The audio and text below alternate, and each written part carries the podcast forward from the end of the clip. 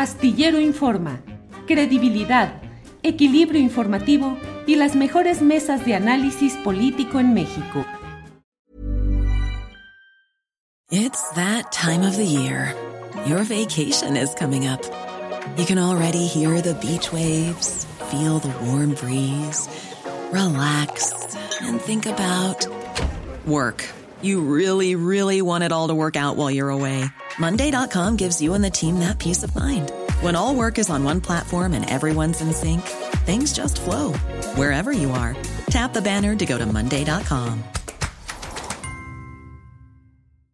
Hey, I'm Ryan Reynolds. At Mint Mobile, we like to do the opposite of what Big Wireless does. They charge you a lot, we charge you a little. So naturally, when they announced they'd be raising their prices due to inflation, we decided to deflate our prices due to not hating you.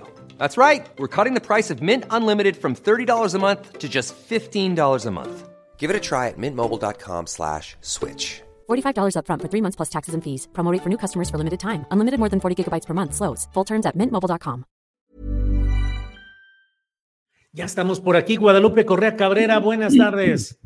Muy buenas tardes, Julio. Aquí muy contenta de estar con ustedes como todos los jueves, con contigo con Ricardo Ravelo y con Víctor Ronquillo. Siempre es un placer estar aquí el jueves con ustedes. Gracias, gracias Guadalupe. Víctor Ronquillo, buenas tardes.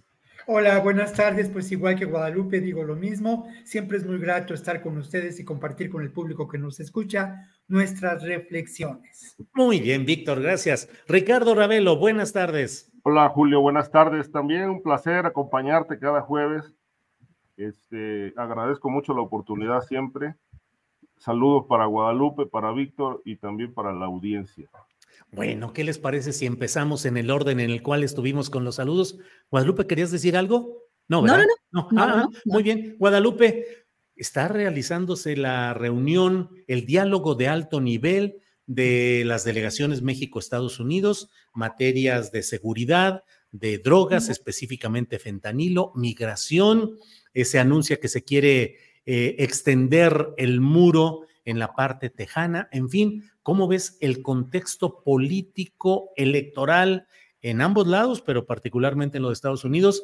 ¿Y qué podemos esperar de esta reunión, Guadalupe? Te iba a decir, ¿qué podemos temer? Pero eso ya sería calificar. Entonces, ¿qué podemos esperar, Guadalupe? Pues la verdad no se puede esperar nada de estas, eh, de estas, eh, de estas reuniones de alto nivel, ¿no? El DIN en realidad hemos tenido muchas de estas reuniones de alto nivel. Creo que la más importante fue aquella que, en donde realmente se estableció un marco muy interesante, muy importante, pero que no se ha puesto en práctica, el marco bicentenario. Eh, esto es otra más, ¿no?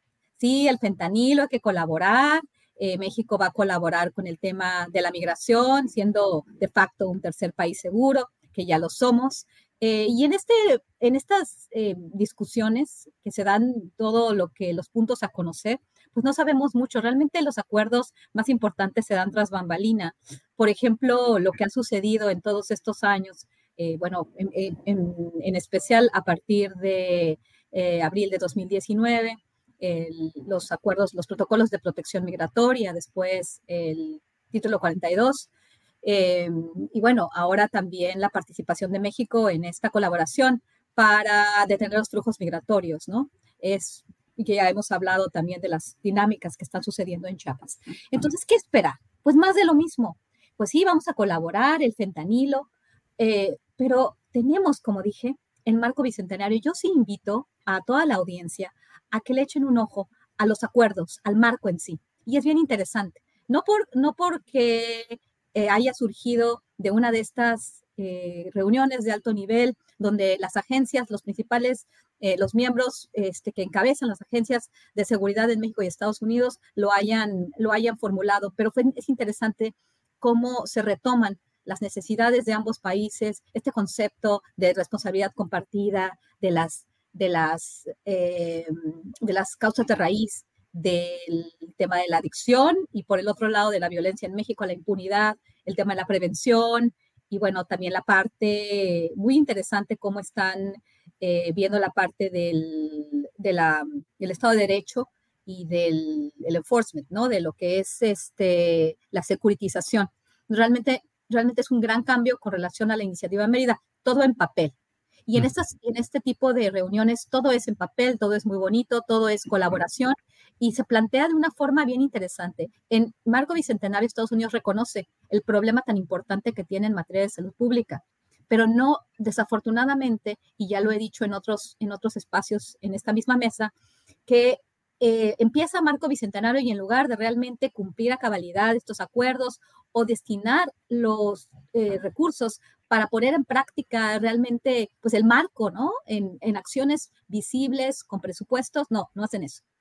Recompensa a los chapitos. Sigue la Kingpin Strategy, sigue el control geoestratégico por parte de las agencias estadounidenses, más de lo mismo. ¿Qué vamos a esperar? Pues nada, que México vaya a continuar siendo de facto un tercer país seguro y además sin recibir dinero para atender a la migración indocumentada, que haya este, estos esquemas hipócritas, ¿no? Donde se acepta los más fuertes, eh, colocando vallas, colocando boyas, colocando muros eh, para justificar, ¿verdad?, un gasto cada vez más importante, los contratistas de los Estados Unidos, pero por el otro lado también hacer una selección de personal de facto, eh, pues poniendo más trabas, ¿no? Quien más dinero tiene puede pagar un mejor coyote, puede pagar mejores vías irregulares para llegar a los Estados Unidos, entonces, pues no, realmente no tengo ninguna, ningún, este, no tengo realmente ningún, eh, ninguna esperanza, ¿no? De estas reuniones de alto nivel, aunque sí da miedo, ¿no? Porque pasan cosas antes de que pasen estas,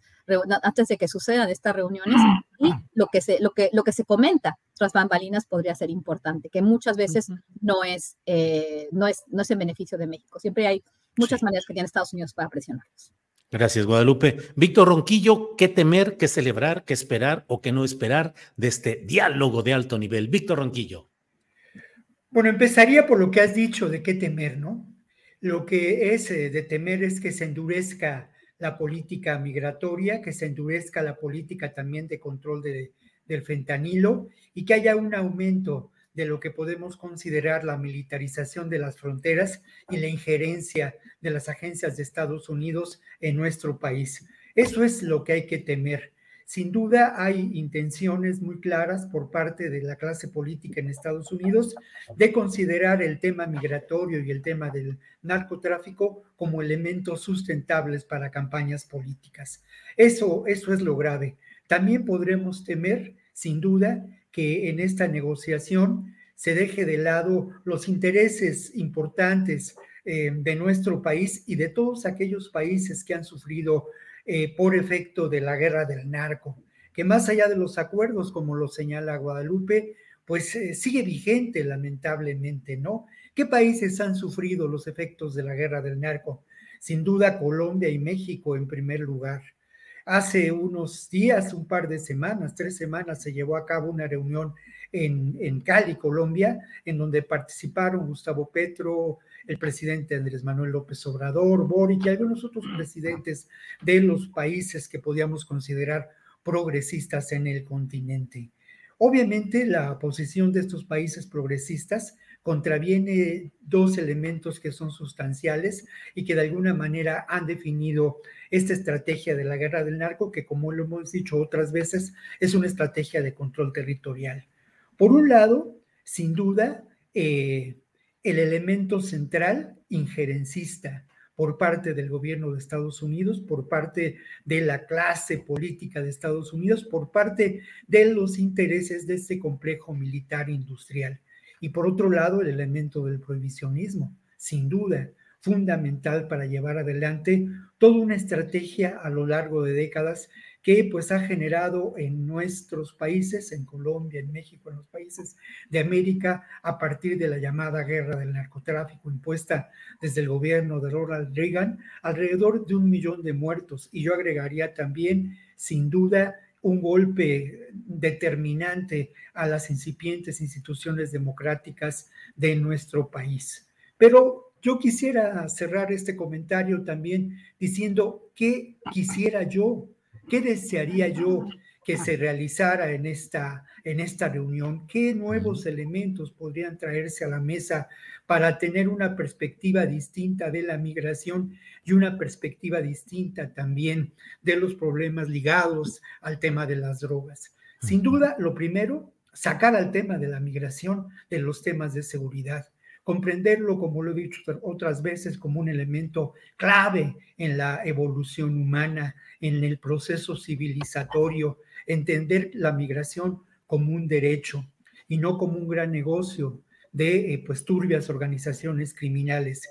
Y si cabe el tema de seguridad, eso, combatir a esas turbias organizaciones criminales.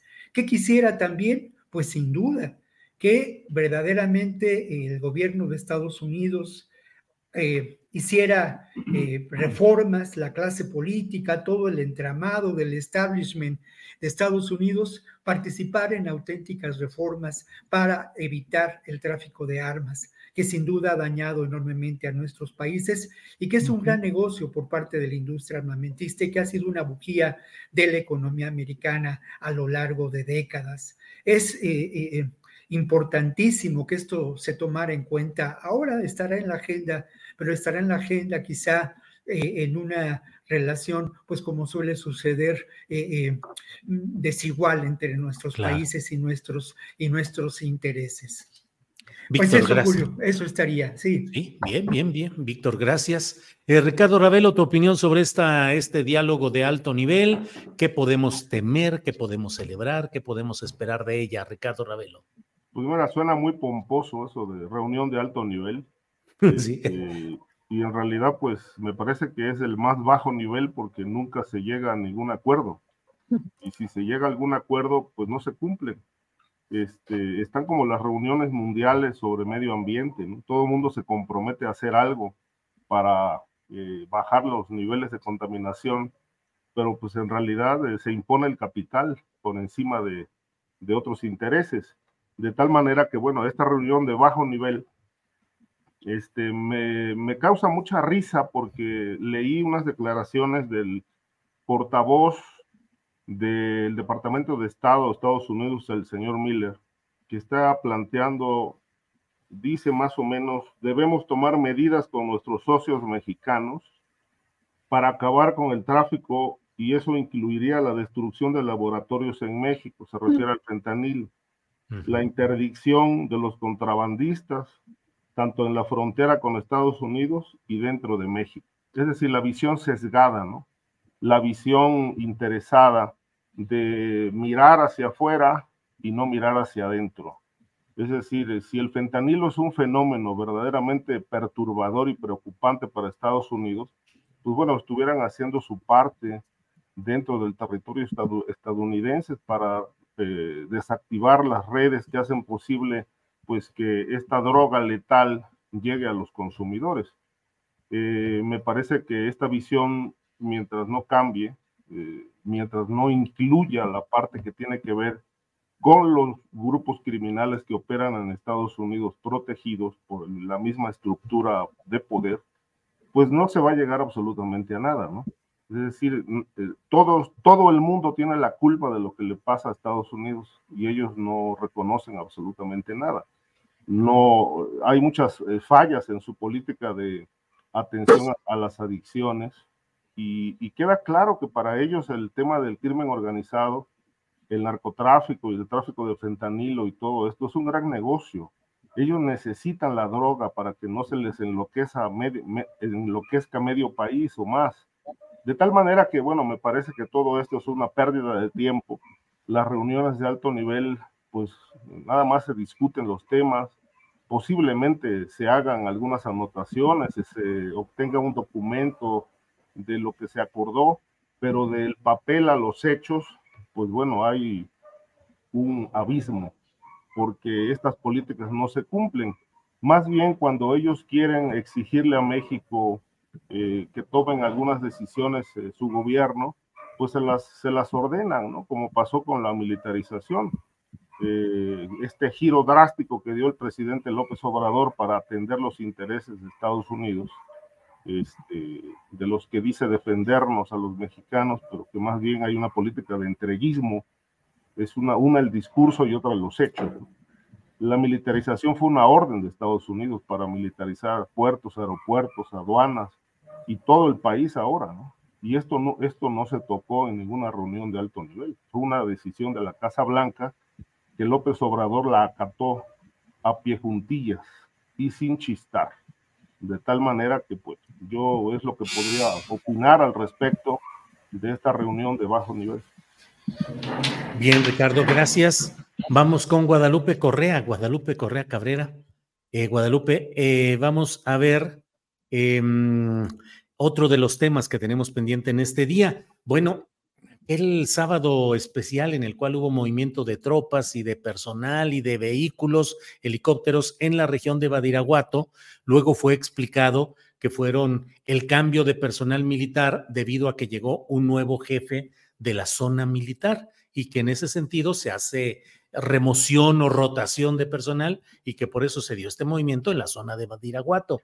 Lo cierto es que los chapitos, o al menos así se ha dicho que son ellos quienes han emitido órdenes para que ya no se comercie, se negocie, se haga nada relacionado con el fentanilo.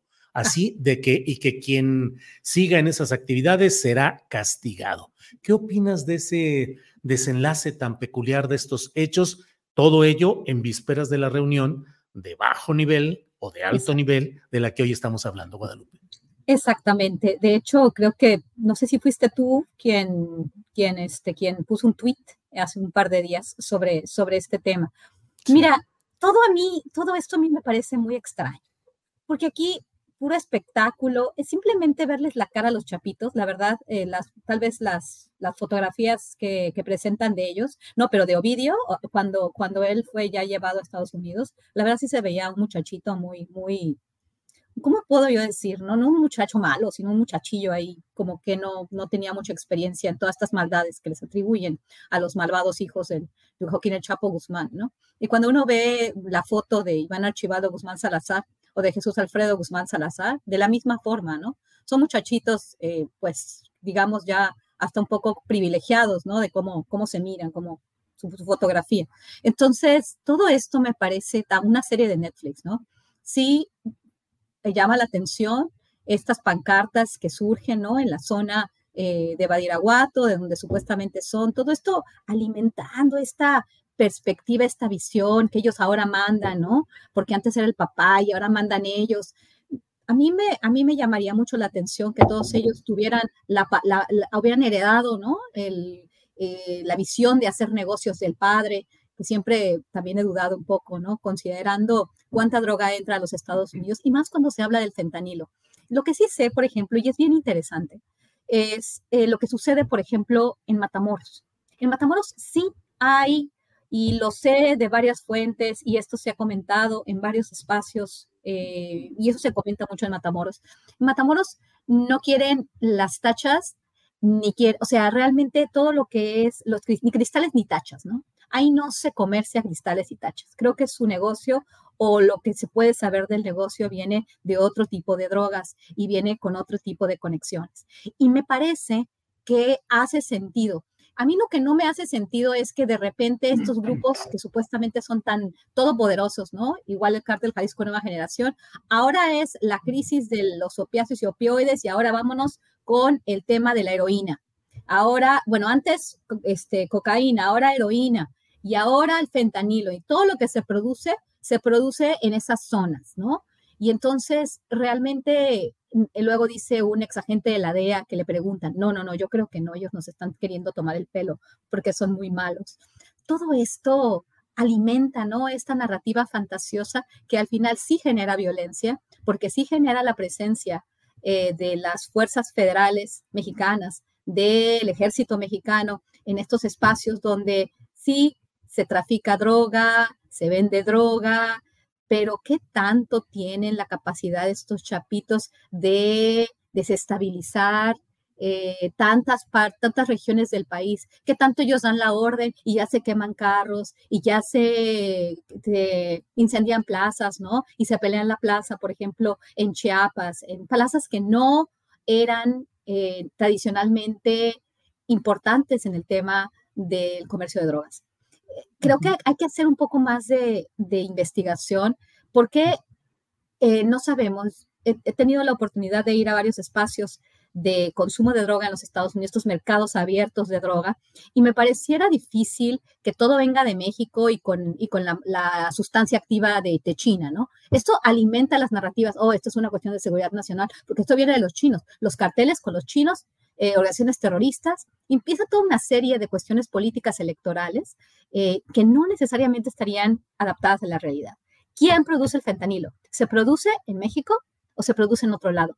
se produce en laboratorios solamente en México con sustancias que vienen de China o también se produce en Estados Unidos. Creo que no tenemos la información, pero eso sí, las agencias estadounidenses todo el tiempo nos están bombardeando y todo el tiempo están contribuyendo a esta narrativa que pues a los mexicanos nos hace malos y a los chapitos que tienen cara de niños tontos los hace a que, sean pues los líderes ¿no? de una facción muy importante del, del Gracias, Guadalupe. Ricardo Ravelo, bueno, ya está por aquí Víctor Ronquillo. Víctor, eh, estamos hablando sobre el tema de eh, pues eh, toda esta historia del operativo o el movimiento militar que hubo un sábado en las inmediaciones de Badiraguato, que luego se explicó que había sido rotación de personal militar, y luego la aparición el lunes de narcomantas diciendo que se prohibía por parte de los chapitos toda operación comercial o venta o producción de fentanilo. Todo ello en vísperas de la reunión que hoy se está celebrando. ¿Qué opinas de todo ello, Víctor? Bueno, lo primero es que hay que, hay que apartarnos, como lo señala Guadalupe, de estas versiones eh, Netflix, de estas versiones oficiales. Yo creo que es muy, muy importante también situar la reflexión en el tema de la construcción de eh, lo que puede considerarse falsas verdades, ¿no? Fakes, news o versiones de la realidad que contravienen a los hechos, ¿no? Creo que es muy importante que empecemos a, generar esta reflexión. Y bueno, todo esto tiene que ver, sin duda, con el papel que puede ocupar esta organización criminal hoy en día, no solamente en cuanto a la producción del fentanilo, sino en cuanto a la generación de la violencia, la criminalidad, la economía del delito.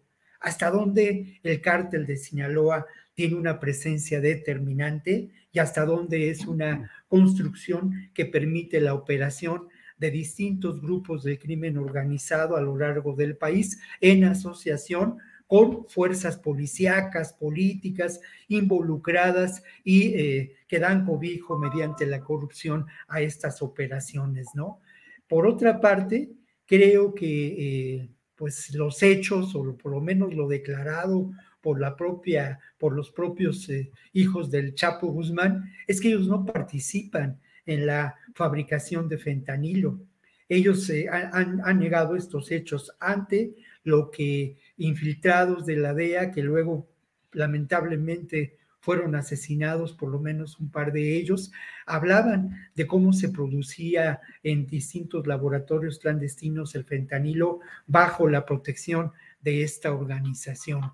Es eh, sin duda un tema de enorme complejidad, pero yo insistiría mucho en apartarnos de esto, ¿no? Y, también tomo el hilo de lo que ha dicho Guadalupe en términos de cómo se ha manejado esta realidad en cuanto a la campaña de eh, en Estados Unidos, ¿no? Y sin duda lo que se ha insistido y las partes más radicales de la derecha han insistido en la, en la pues aniquilación de los cárteles y las organizaciones criminales en México, a quienes consideran por lo menos terroristas, enemigos públicos, y incluso hay estos grupos de derecha, estos grupos que eh, extienden sus mensajes a través de redes, hablan de una conspiración para terminar con la juventud en Estados Unidos a través del fentanilo. De esto hacen eco las declaraciones en, el reciente debate en Estados Unidos de los participantes, de verdad era aterrador.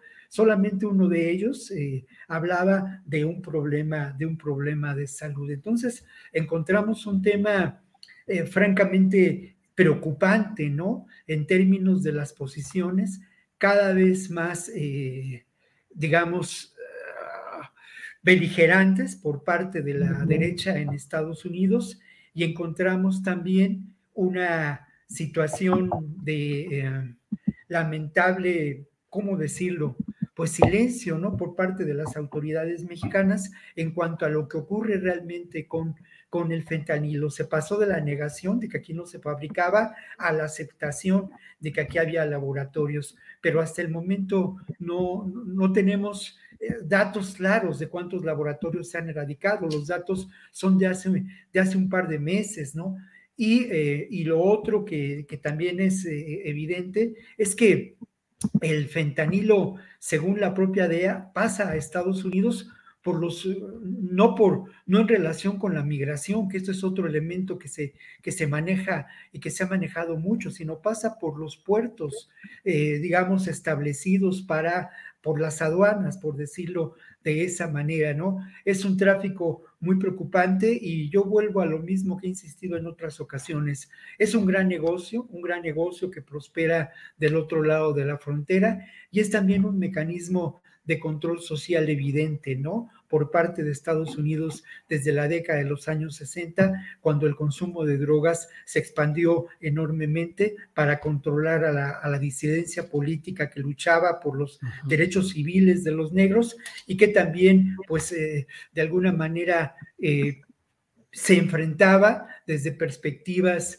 distintas al, capitalismo y al individualismo, a, esa, a esa realidad desde eh, pues esa juventud de la década de los años 60 y los movimientos hippies de entonces y, artísticos, ¿no? Bien, gracias eh, Víctor Ronquillo. Ricardo Ravelo, eh, la agencia EFE está reportando que el presidente de Estados Unidos, Joe Biden, dijo este jueves que no cree que el muro levantado en la frontera con México sea efectivo, pero afirmó que no puede evitar que se refuerce en una reunión en la Casa Blanca con sus asesores de seguridad nacional, apuntó que el dinero asignado para el muro fronterizo no puede redirigirse a otras labores. Y luego, por otra parte, también eh, les comento que Estados Unidos reconoce en diálogo de alto nivel la extradición de Ovidio Guzmán como, comillas, un símbolo poderoso. Eso es lo que reporta el Universal. En fin, Ricardo Ravelo, ¿de veras los chapitos podrán decir ya basta el tráfico, la producción, el envío de fentanilo a Estados Unidos? Ahí estaría la llave, esa sería la llave para ir frenando todo esto y en el fondo no es el reconocimiento de que sí se estaban generando estos actos de producción, distribución, venta en el propio ámbito de estos grupos delictivos, Ricardo. Sí, Julio, mira, eh, voy a citar una una frase de hace, algunos años que reproduje eh, por ahí en un texto que publiqué en proceso hace unos 20 años, donde Juan José Esparragosa Moreno, el Azul, un personaje del crimen organizado que se autodesapareció y que las autoridades no han podido confirmar si está muerto o no, él dijo palabras más, palabras menos. La paz social no depende de ninguna política pública, y de ninguna acción de gobierno. Solo depende de los acuerdos a los que lleguemos las organizaciones criminales. Punto número dos, ejemplo, Colombia. En Colombia no, no se necesitó el arribo de un Mesías al poder, a la presidencia de la República, para que las reglas del juego cambiaran. Bastó que la delincuencia organizada en el poder, como ya ocurre en México, porque el crimen gobierna también, eh, se pongan de acuerdo y cambien las reglas del juego. De eso llevó a Colombia a disminuir mucho la violencia de alto impacto y se establecieron pues muchísimas otras eh, reglas. se legisló, por ejemplo, en materia de extinción de dominio, de donde copiamos el modelo para traerlo a México y que no se aplica. Lamentablemente, es una ley que pues, se creó sin dientes, no se aplica porque hay mucha corrupción desde la estructura del gobierno. Pero a lo que voy es que, bueno, finalmente es la delincuencia organizada la que tiene el poder para hacer los cambios. Si para los chapitos esto ya es un tema eh, finiquitado de que no van a, exportar ni a, procesar fentanilo, pues bueno, están poniendo el ejemplo eh, de, que las, de, que esta situación de, de caos depende del freno que ponga la delincuencia organizada y no de las políticas públicas del gobierno, que hasta ahora no han servido absolutamente para nada. Llevamos cinco años eh, con el ofrecimiento reiterado de que se va a pacificar el país y finalmente, bueno, lo que impera es la violencia y la impunidad. De tal manera que, bueno, pues si la delincuencia organizada se pone de acuerdo para no exportar fentanilo, para no generar violencia, pues estaría dando un paso importante, porque finalmente de eso se trata, de pacificar el país. Pero hay que ver también este otro ángulo, es decir, si el gobierno da las facilidades para que delincuencia organizada y sus acciones y sus negocios se regulen y se pasen del lado de la legalidad. Si esto no ocurre tampoco, bueno, pues creo que el, el, el, proceso va a ser muy lento, pero creo yo que estamos viendo por primera vez eh, un, un, hecho, eh, una situación inédita, donde una organización criminal, la más poderosa, este, pide que ya no se trafique, al menos en Sinaloa. Si esto ocurre en todo el país, pues yo creo que el gobierno tendría que pues llevar a cabo algunas acciones, acercamientos, diálogos, porque al final del día eh, el narcotráfico también es una cuestión de negociación con la política. Y si no se ponen de acuerdo, pues yo creo que no se llega a un puerto seguro para pacificar el país. Si se observa esto, esta realidad de frente y nos dejamos de cuentos, que si la narrativa, que si la otra narrativa, que si Netflix, no, hay una realidad ahí y también se tiene que hacer política frente al tema más importante que hoy atraviesa en México, es eh, eh, el asunto de la criminalidad, que obviamente no se ha podido eh, dominar, no se ha podido vencer ni por la vía de la fuerza, ni por la vía de la inacción. Entonces, ¿qué queda? Hacer política, acercarse, negociar con las organizaciones criminales, que también son pueblo, dice el presidente, y hay que verlos como seres humanos, no violar sus derechos, pues entonces pónganse de acuerdo, hagan una mesa de alto nivel con todos los grupos criminales para llevar a cabo acciones de pacificación del territorio. Bien, gracias, eh, Ricardo Ravelo. Guadalupe Correa, em, se arman pobladores de Guerrero para enfrentar al crimen organizado forma parte de una corriente que ya hemos visto de autodefensas, algunas promovidas incluso desde el gobierno federal. Millions of people have lost weight with personalized plans from Noom, like Evan, who can't stand salads and still lost 50 pounds. Salads generally for most people are the easy button, right? For me, that wasn't an option. I never really was a salad guy. That's just not who I am. But Noom worked for me. Get your personalized plan today at noom.com. Real noom user compensated to provide their story. In four weeks, the typical noom user can expect to lose one to two pounds per week. Individual results may vary. Hiring for your small business? If you're not looking for professionals on LinkedIn, you're looking in the wrong place. That's like looking for your car keys in a fish tank. LinkedIn helps you hire professionals you can't find anywhere else, even those who aren't actively searching for a new job but might be open to the perfect role. In a given month, over 70% of LinkedIn users don't even visit other leading job sites. So start looking in the right place. With LinkedIn, you can hire professionals like a professional. Post your free job on linkedin.com slash people today. En el caso de Peña Nieto y Alfredo Castillo Cervantes en Michoacán, uh -huh. pero también la existencia de otros organismos que en otros lados sí han podido defender el interés de las comunidades. ¿Qué opinas de este tema específico de pueblos armados en Guerrero para enfrentar al crimen organizado, Guadalupe? Me parece peligrosísimo. Siempre este, estos grupos de autodefensa nunca llegan a buen término. Y derivado de, del enrarecimiento y de la falta de control del territorio, de algunos territorios que tiene el gobierno mexicano, pues está muy complicado, ¿no?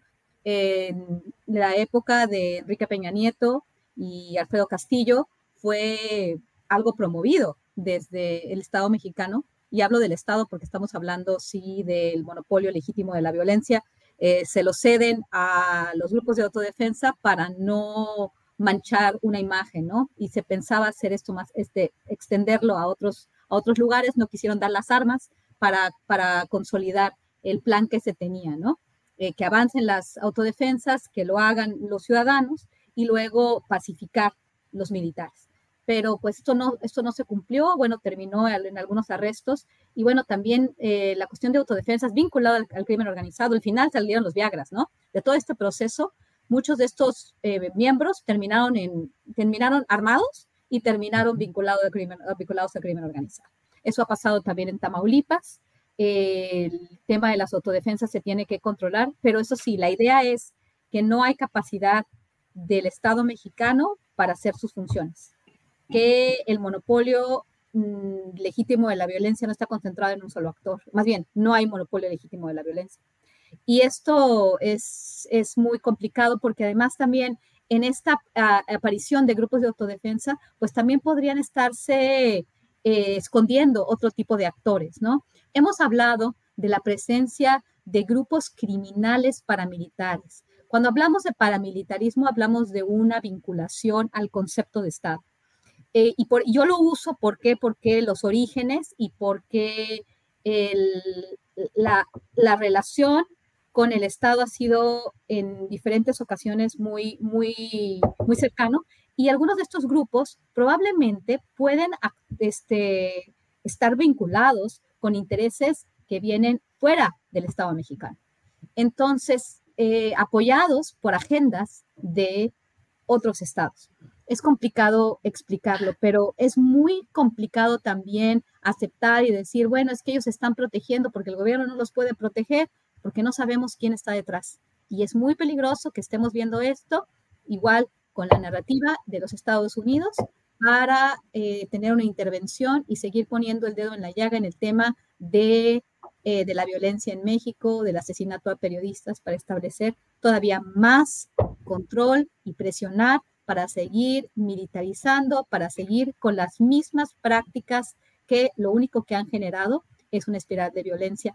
Y desafortunadamente el gobierno de Andrés Manuel López Obrador, que tenía otra perspectiva, terminó eh, consolidando y haciendo eh, efectivos los deseos eh, de, de los intereses de estos capitales que realmente gobiernan los Estados Unidos.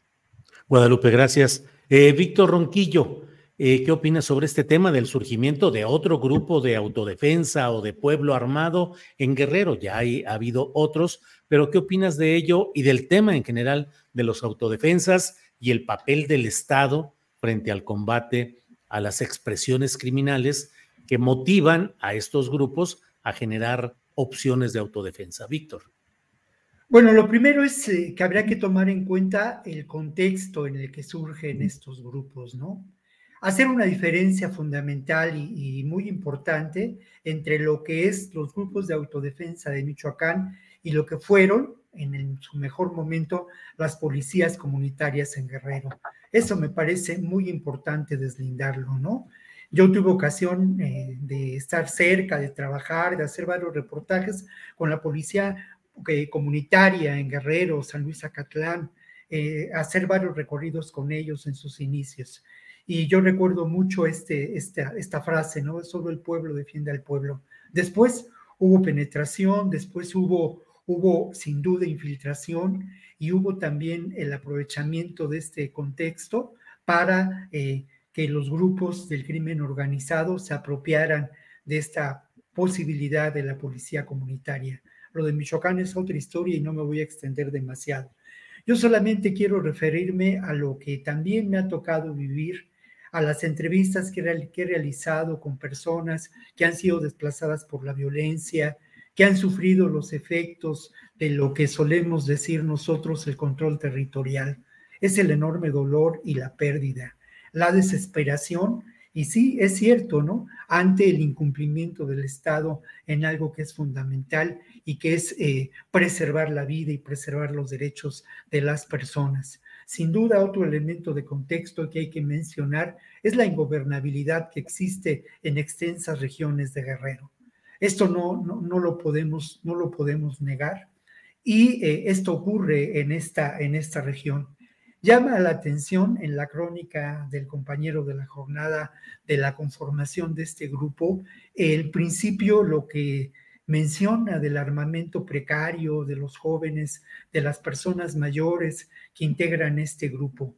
Y llama también la, atención, y yo lo voy a, lo voy a, lo voy a destacar, el que este grupo se, eh, se autodenomine Pueblos Unidos por la Paz, en donde, bueno, al final de cuentas, eh, es muy sencillo desde nuestra posición, desde nuestros cubículos, desde el estudio del, desde el estudio del radio o desde la cabina de la radio, perdón, desde el estudio de televisión o desde la cabina de la radio, pues eh, considerar que hay infiltración y que, pero uno tendría que escuchar a estas personas, ¿no? Tendría que acercarse a ellos y entender la desesperación y la urgencia de eh, buscar preservar la seguridad. Otra vez, eh, son grupos que tienen una clara presencia en la zona, grupos que sí, por su armamento, por su organización, podemos considerar paramilitares que generan este desplazamiento, la familia michoacana. Yo quiero referirme también a las declaraciones de algunos de los eh, participantes en esta reunión celebrada ni más ni menos que el 2 de octubre allá en la región de la Sierra Madre del Sur en Guerrero. Ellos hablaban de que además de preservar la seguridad de sus familias, querían preservar lo que nosotros consideramos los recursos naturales, los ríos, las minas y los bosques, ¿no? Que este, este reclamo por preservar esos recursos es un reclamo de muchos años por parte de las organizaciones campesinas en el estado de Guerrero. Por último, otro dato de contexto, es Guerrero, ¿eh? es Guerrero. Guerrero, donde desde hace décadas pues ha habido una, una insurgencia muy importante precisamente por parte de los grupos campesinos. Bien, gracias, gracias, eh, eh, Víctor. Eh, Ricardo Ravelo, ¿qué opinas sobre este tema de autodefensas, Guerrero y en general lo que implican este tipo de organizaciones? Ricardo.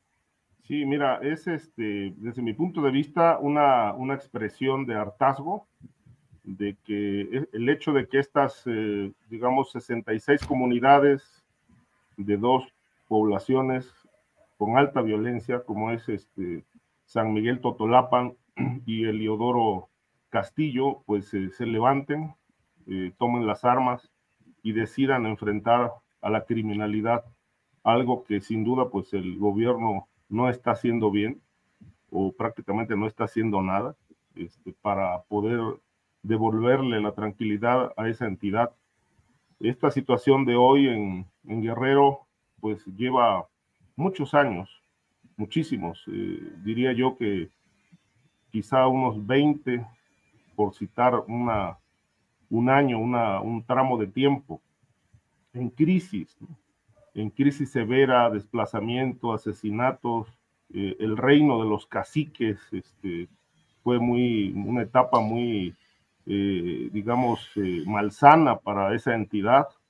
Y posteriormente, pues se convirtió Guerrero en un ejemplo de cómo se multiplicaron este, las organizaciones criminales con un componente verdaderamente peligrosísimo, que es eh, esta ligazón de grupos criminales con autoridades municipales, regidores, síndicos, tesoreros, alcaldes, este, la mayoría de ellos eh, pues con algunas líneas de parentesco, este, que, se, que se empezaron a organizar para llevar a cabo secuestros, levantones, cobro de piso. Y hoy Guerrero, este, digamos, el último dato que por ahí apareció, pero esto no es actual, es de hace por lo menos un año, año y medio, hablaban de 600 grupos criminales que tenían, este, obviamente, capturado al Estado y a las autoridades. De tal manera que, bueno, pues con un alto nivel de, pues de control criminal, porque ahí el crimen organizado, como en muchos otros puntos del país, no, es, el, no son los grupos criminales tradicionales que infiltran a la autoridad. Esto ya se acabó hace muchos años. Ahora ellos son los que gobiernan los, los municipios y obviamente tienen el brazo armado, que es la policía, cuyos comandantes también figuran como jefes de plaza o bien como sicarios. Eh, e, este fenómeno ha ido evolucionando y obviamente gobiernos van, gobiernos vienen y la situación empeora porque son los propios gobernantes este, eh, los que se consideran el corazón, el núcleo del problema, eh, porque son criminales los que han llegado al poder. Este, nada más hay que recordar la etapa de Félix Salgado Macedonio en Acapulco, este, cómo le abrió la puerta pues a, y al grupo Beltrán Leiva para que operaran desde Acapulco. Y obviamente todo esto se tradujo en millonarias ganancias para el actual gobernador, perdón, para el actual senador de la República. De tal manera que, bueno, esta situación gravísima de Guerrero, este, no veo que vaya a resolverse con un levantamiento de, de, 66, de habitantes de 66 poblaciones. ¿Cómo pueden correr la suerte de, de las mismas autodefensas que surgieron en, en Michoacán, que fueron cooptadas por el crimen organizado? Si realmente este movimiento eh, del pueblo, este movimiento social tiene éxito, pues estaríamos hablando de algo sin precedentes y que sentaría un precedente importantísimo, ¿no? Sería verdaderamente una gran revolución, que es lo que hace falta no solamente en Guerrero, sino en todo el país.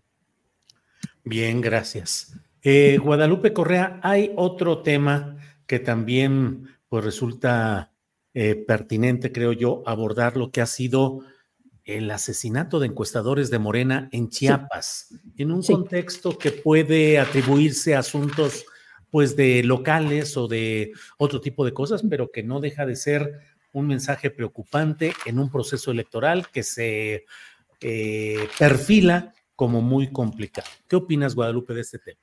Tengo tantas cosas que decir sobre el tema, eh, porque no solamente es el asesinato, por supuestamente, por parte del cártel Jalisco Nueva Generación de estos encuestadores del partido Morena. Independientemente de quién sea o de cómo se explique esta violencia, el gobierno de Rutilio Escandón, y eso que tenemos, tenemos muchas eh, administraciones, cada una, una peor que la otra, ¿no? En los últimos años. Bueno, yo creo que siempre en el estado de Chiapas. Desafortunadamente es un estado eh, que todavía conserva características eh, de la colonia, ¿no? En, México, es impresionante. Em, en este sentido, creo que esto va abonando a esta idea que de repente surge que tenemos grupos de narcotráfico participando y ahora matando a encuestadores, vamos ahora la labor del periodista en Chiapas se hace muy complicado. No estoy diciendo que no exista, simplemente estoy diciendo que la historia que nos están contando no hace sentido si, nos, estamos eh, entendiendo las dinámicas.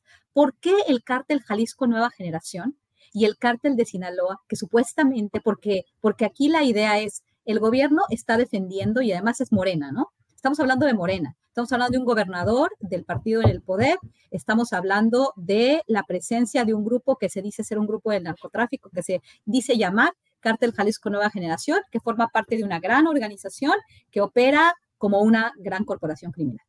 Yo no lo creo. Fíjate que aquí sí le doy la razón totalmente a Ricardo cuando escribió el libro de la franquicia criminal de los Zetas, creo que esto sí estamos hablando de una franquicia criminal. En el caso del llamado Cártel Jalisco Nueva Generación. ¿Qué buscan estos grupos? ¿Qué buscan? El, el, eh, ¿Y quiénes son? ¿Realmente son parte de una gran corporación? ¿O es una franquicia criminal que dice, yo soy Cártel Jalisco Nueva Generación, voy a matar, voy a enfrentarme supuestamente con el cártel de Sinaloa? ¿Qué tipo de droga se trae de, Guatemala cuando estamos hablando del fentanilo que supuestamente se produce más cerca de la frontera para reducir costos? ¿Estamos hablando de narcotráfico o estamos hablando de otro tipo de cuestiones que tienen que ver, como dicen los zapatistas, de estrategias de reordenamiento territorial que tienen también mucho que ver con los megaproyectos, con el tren Maya, con el tren transísmico, con el aeropuerto y cómo este plan Marshall que buscaba el presidente Andrés Manuel López Obrador cuando Trump, eh, ah, bueno, cuando llega a la presidencia y Trump está en la presidencia, tiene también que ver con el control de los flujos migratorios. Ah, escuché que este, Marta Olivia me acaba de mandar una nota, nos acaba de mandar una nota con relación a que hay 10.000 personas en la frontera de Matamoros, estuvo la parte de lo de Eagle y Piedras Negras, o sea, flujos que ahora sí están saliéndose de control supuestamente, ¿no?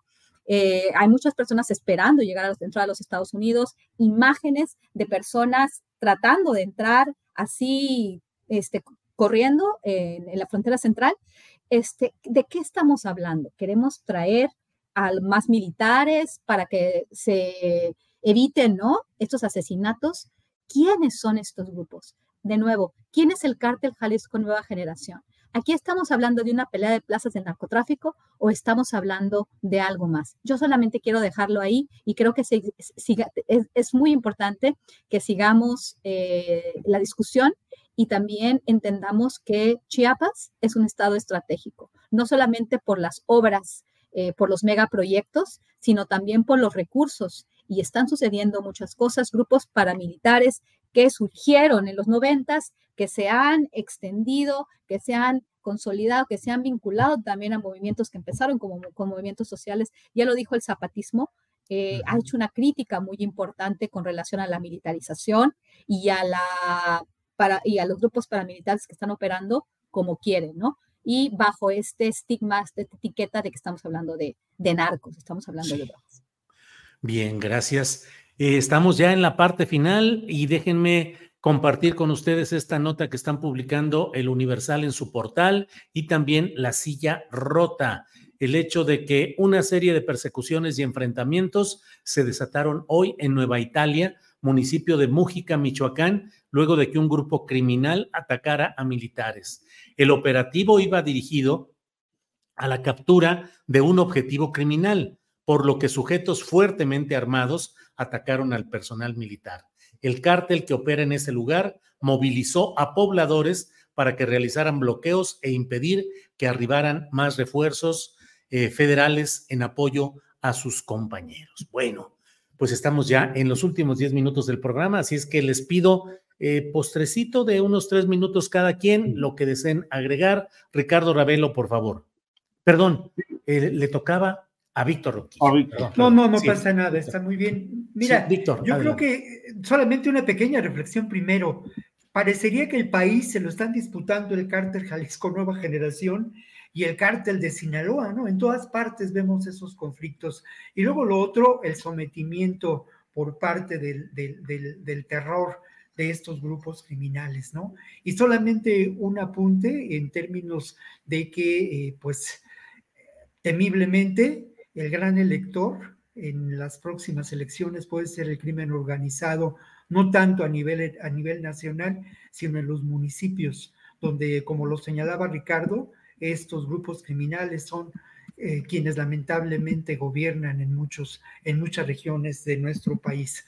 Una, una alusión o una mención a un estudio publicado hace algún tiempo por el, por el Instituto Federal Electoral, por el INE, Instituto Nacional Electoral, que refiere cómo la violencia política en las elecciones de 2021 pues se dieron mayormente en Veracruz, en Guerrero y en el Estado de México. Y para cerrar un, un comentario, hoy en la mañana tuve pues eh, eh, la fortuna de poder asistir a la presentación de un estudio muy importante, muy revelador y que nos pone también a pensar en otros temas y en otras realidades, ¿no? Gendes, que es una organización eh, no gubernamental que trabaja en términos de las masculinidades, que construye nuevas masculinidades, publica un estudio muy interesante que se llama No por ser hombre, y lleva el subtítulo de masculinidades, pornografía y, relaciones afectivo-eróticas. Brevemente solo les diré que la matriz eh, de la pornografía lamentablemente está ligada a la producción, al control, a formas de dominación y a muchas expresiones de la violencia. Pero hay otras perspectivas también sobre lo que puede ser la, la pornografía y el placer. Es un, es un estudio que recomiendo y que puede consultarse en la página de Gendes. Bien, gracias, Víctor Ronquillo. Ricardo Ravelo, eh, tu intervención final, postrecito, por favor, Ricardo. Sí, eh, eh, Julio, me llamó mucho la atención esto que mencionó este, Guadalupe y esto también que citó Víctor respecto de que el crimen organizado ya es gobierno en buena parte del territorio. legisla, gobierna municipios y obviamente tiene el, monopolio de la seguridad a nivel de las policías municipales y estatales, eh, que están involucradas en decenas de, actividades delictivas.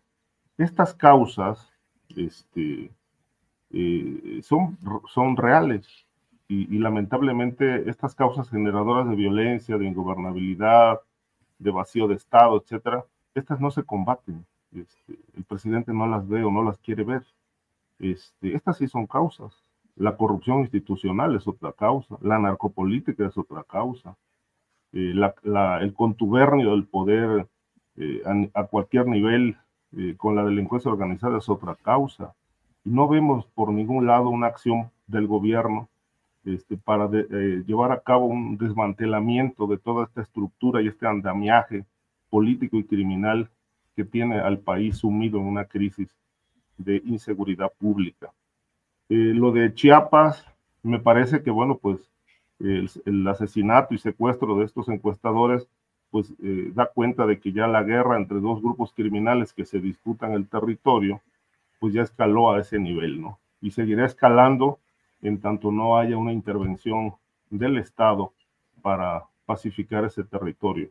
La zona sur, sureste de México, es una región de alta actividad criminal, tráfico humano, este, tráfico de drogas, todo lo que cruza por Chiapas, de tal manera que, bueno, es la zona de abastecimiento de la mayor parte de los grupos criminales que operan en México, que son aproximadamente 20, con todos los ramajes que podamos citar eh, de células que están también activas. Eh, esto obviamente si no se lleva a cabo una revolución y una, una política eh, conjunta, yo insisto en, los estados de excepción este, para poder rescatar a la, a la sociedad y rescatar a los territorios de la criminalidad sería una medida que podría resultar efectiva, pero lejos de eso, pues este, se sigue imponiendo la no acción y la impunidad. Y para colmo de males, el gobierno les otorga o les aporta más infraestructura. Yo no dudo que el tren Maya, tarde que temprano, más temprano que tarde, pues se, servirá como un instrumento de la delincuencia organizada para el tráfico de drogas y el tráfico humano. Ricardo, gracias. Víctor. No, bueno, es que de verdad yo veo el extremo de los comentarios de Ricardo y francamente me parecen, eh, pues no sé cómo decirlo, ¿no? Buscando un impacto fácil, utilizando los recursos del viejo periodismo, el, amarillismo total, lo digo con todo respeto, pero o mueven a risa o mueven a esta consideración de lo que se ha sembrado como un discurso por, por los medios hegemónicos, ¿no? No hay duda de que la perspectiva de lo que ocurre en términos de seguridad y, y la presencia de María Luisa Alcalde o Luisa María Alcalde en la Cámara de Diputados, pues nos deja ver que no hay una no hay una visión concreta en el ámbito de la Secretaría de Gobernación de lo que ocurre, pero no puede ser que frase tras frase estemos repitiendo lo que se dice en el Reforma, lo que se dice en ámbitos de lo universal. Creo que tenemos que ser un poco más rigurosos en nuestros juicios y no eh, estar haciendo, desde mi punto de vista, con todo respeto lo digo, Ricardo, pues esta demagogia política, ¿no? Tras de un discurso que dista mucho, con todo respeto, de un ejercicio reflexivo, teórico, ¿no? Creo que, pues yo, yo pediría un poco más de rigor, ¿no? Yo te diría que este, si analizas un poco más, toda la infraestructura gubernamental del país es al mismo tiempo infraestructura para el crimen organizado. Lo mismo ocurre en otros países porque la infraestructura existe. Ricardo, ¿Por qué el tren Maya no podría hacerlo? Se lo, es más, me atrevo a decir lo que no dije, se los están poniendo a propósito para que lo utilicen. Ah, Eso, ¿cómo, es posible saberlo? ¿Cómo es que tú sabes que lo están construyendo a propósito para y en todos los países ocurre, la infraestructura carretera pues de Estados Unidos sirve para el narcotráfico. Pues y no estoy diciendo nada que no, y lo mismo, Y lo mismo, o sea, por favor, ¿no? Yo creo que eso sí es un extremo. Creo que, que sí, yo, yo insistiría en, en eso, ¿no? Y obviamente hablar de que el narcotráfico gobierna, en todo el país es, es, temerario, ¿no? Es temerario. Creo que yo lo he aceptado, hay control territorial, hay control de policías municipales, de áreas de la tesorería, de áreas de infraestructura en muchos municipios, pero de ahí a pensar que el país entero sufre de ingobernabilidad es, es algo distinto. Ocurre en Guerrero, ocurre en regiones de Chiapas, ocurre en regiones de la frontera, en la frontera chica Tamaulipeca, sí, pero no ocurre en el país en su conjunto. Dame un territorio donde no haya violencia y muerte. Bueno, no, eso, eso no es posible. Te, dame un territorio donde no haya violencia y muerte en el mundo. O sea, así de sencillo. Eso es una condición. Estamos hablando de, estamos hablando de la realidad, no solamente de México. Pues Esto es un argumento muy falaz. Dame un territorio donde no haya violencia. Yo nada más refiero lo que, lo que ocurre. Yo te puedo decir, dame un territorio donde no haya. Y yo creo que lo que se trata aquí es de decir las cosas, no de, no de omitir. No, pero decir las cosas con rigor. Claro. Y con, seriedad. Lo del tren Maya, yo nada más te doy unos meses después de que lo echen el tren Maya para el narco. Lo que estás diciendo es que el tren Maya se está construyendo para el para fomentar el narcotráfico. Aquí lo vamos a discutir. Guadalupe Correa Cabrera, por favor, Guadalupe. Yo, yo, yo, quiero, yo, quiero, yo quiero comentar porque me parece interesante. Yo de verdad eh, no creo que, que el país esté dominado por el narcotráfico. Definitivamente no. Y, aquí es una cuestión muy complicada. ¿Por qué? Porque sí tenemos espacios de, eh, de control territorial por parte de la delincuencia organizada, pero si todo lo reducimos al narcotráfico, perdemos el análisis. ¿Por qué? Porque no todo tiene que ver con las drogas, porque no todo tiene que ver con el mercado de drogas, porque hay eh, extorsión, secuestro, robo de combustible, hay toda una serie de actividades criminales y no, o sea, realmente esta idea de que estamos hablando de un Estado fallido, esa idea sí realmente abona a la idea que tiene Trump y que tienen los trumpistas para decir, no, no, no estoy siendo trumpista para nada, simplemente estoy diciendo que abona eh, la, la relación al narcotráfico, porque ellos quieren ver que todo lo que pasa en el país, entonces ellos van, esto es un caldo de cultivo para que ellos puedan decir, voy a intervenir porque ellos no pueden, porque García Luna estaba vinculado con ellos, porque Cienfuegos estaba vinculado con ellos, porque ahora todos los, los, los, los, los, eh, funcionarios mexicanos están vinculados con ellos. Lo que está pasando en Chiapas es importante ¿por qué? porque van a decir, ah, no, eh, ahora el gobernador, ahora está, está el gobierno de México, la Guardia Nacional, las, fuerzas federales están protegiendo al cartel de Sinaloa. Y esa es la narrativa precisamente que a Estados Unidos le conviene, que se ha presentado en las series de Netflix, que se ha presentado en los casos del Chapo Guzmán y los que vienen. Toda esta cuestión de las extradiciones viene a lo mismo, a hacer presión, a hacer shows, a decir que Peña Nieto eh, recibió no sé cuánto dinero del narco. Estamos hablando, sí, de incapacidad para poder controlar esta situación, pero también estamos siendo, eh, tenemos que ver que que el crimen organizado va mucho más allá del narcotráfico y va mucho más allá de los intereses geoestratégicos y geopolíticos de los Estados Unidos. Ricardo, Víctor, ahí nos quedamos. Para la siguiente. ¿Eh? Para la bueno, para la siguiente. ¡Clon! La, campana. Pero Ricardo, obviamente esto es un, dato, nada más histórico, pues, histórico, ya no para, para ya no este, pincharle más ahí, porque luego se enojan aquí los amigos el, aeropuerto de, Cancún, este, cuando eh, se llevó a cabo todo ese proyecto en el sexenio de Luz Echeverría, digamos así como Miguel Alemán este, desarrolló todo lo que es hoy Acapulco, pues Luz Echeverría este, llevó a cabo todo el proyecto de Quintana Roo. El aeropuerto de Cancún se inauguró con un avión que descendió en esa terminal aérea con un cargamento de drogas. Ese fue el primer vuelo que aterrizó en el aeropuerto de Cancún. Yo nada más digo, tiempo al tiempo, aquí estaremos hablando de cuando se baje el primer cargamento de coca o de fentanilo del tren Maya. claro, pero es que finalmente la, la, la digamos, la, la, infraestructura del país es aprovechada. Claro. Y también, pues y, también eh, y, también estoy de acuerdo con, con Guadalupe. Es para el negocio, también es para hablamos de economía del delito no del narcotráfico, pero la pero infraestructura puede Es para la sociedad, pero también para el negocio. Pues sí, pues pero no se construye, pero en fin, ya estamos. La campana salva el round y dice, señores, a sus esquinas, por favor. Ya, ya, ya tenemos que vernos una vez más, tenemos que reunirnos, porque a, ver si en noviembre nos reunimos para que ya curemos. Hey, it's Paige DeSorbo from Giggly Squad. High quality fashion without the price tag. Say hello to Quince. I'm snagging high-end essentials like cozy cashmere sweaters, sleek leather jackets, fine jewelry, and so much more. With Quince being 50 to 80% less than similar brands. And they partner with factories that prioritize safe, ethical, and responsible manufacturing. I love that. Luxury quality within reach. Go to quince.com slash style to get free shipping and 365 day returns on your next order. Quince.com slash style. Hola, buenos días, mi pana. Buenos días, bienvenido a Sherwin Williams. ¡Ey! ¿Qué onda, compadre? ¿Qué onda? Ya tengo lista la pintura que ordenaste en el ProPlus app. Con más de 6.000 representantes en nuestras tiendas listos para atenderte en tu idioma y beneficios para contratistas que encontrarás en aliadopro.com. En Sherwin Williams somos el aliado del PRO.